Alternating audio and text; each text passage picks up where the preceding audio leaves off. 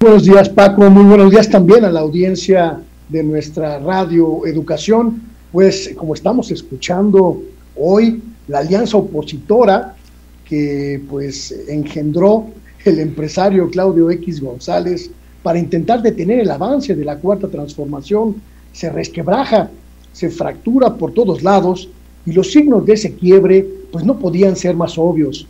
La élite mexicana, esa que controló al país durante casi 30 años y ahora intenta recuperar el poder a través de una alianza tripartidista que yo considero antinatural, pues simple y sencillamente no está acostumbrada a la verdadera democracia.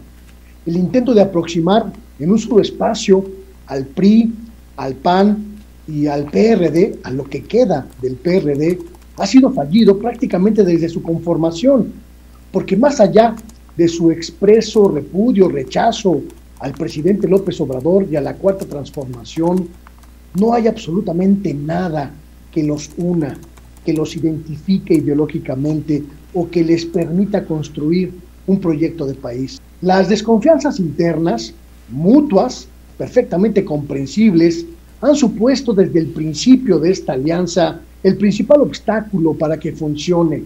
Se conocen entre ellos, se saben claramente acostumbrados pues a la corrupción electoral, al fraude, pero sobre todo a la imposición desde las cúpulas, a las decisiones que toman unos pocos, acostumbrados siempre a gobernar al margen de militancias y de la sociedad en general.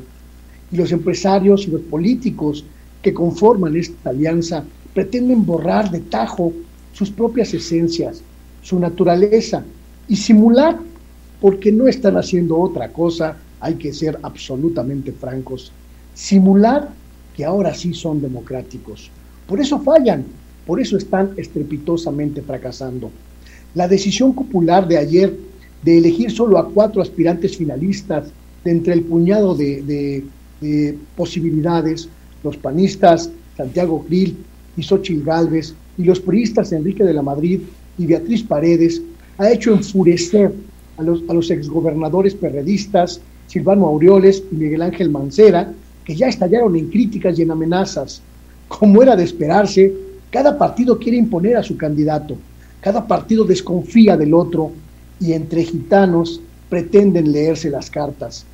Aunado a esta desconfianza natural, el cambio de reglas a mitad de la contienda y el ajuste de estrategia cada tantos días parece intentar ocultar lo evidente, que la decisión cupular en la oposición ya está tomada y Xochitl Gálvez como reveló el presidente López Obrador, será la candidata de esta alianza que pretende eh, tapar sus grietas, tapar sus fisuras sin mucho éxito. La eh, esencia de este asunto es que les falta una figura verdaderamente fuerte, sólida, que no esté artificialmente inflada por las viejas estructuras mediáticas bajo su control, que verdaderamente represente un liderazgo nacional incontrovertible, inobjetable y los aglutine, las aglutine a todas. Esto les ha hecho dar tumbos a lo largo de estos años y su saldo, eh, su saldo no podría ser peor. Derrotas electorales, incapacidad de contener a la 4T, caos interno, pugnas, desesperación, mientras el reloj de la elección de 2024 corre aceleradamente y nos aproximamos creo yo, esa es mi opinión, a la autodestrucción de la alianza opositora. Ese es mi comentario.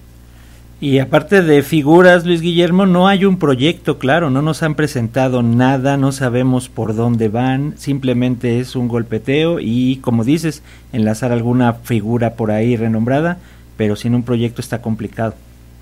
De las masas amorfas, mi querido Paco, de las masas amorfas no surge nada, nada positivo. Un abrazo Luis Guillermo, nos escuchamos la próxima semana. Muy buenos días a todas y a todos. Hasta pronto.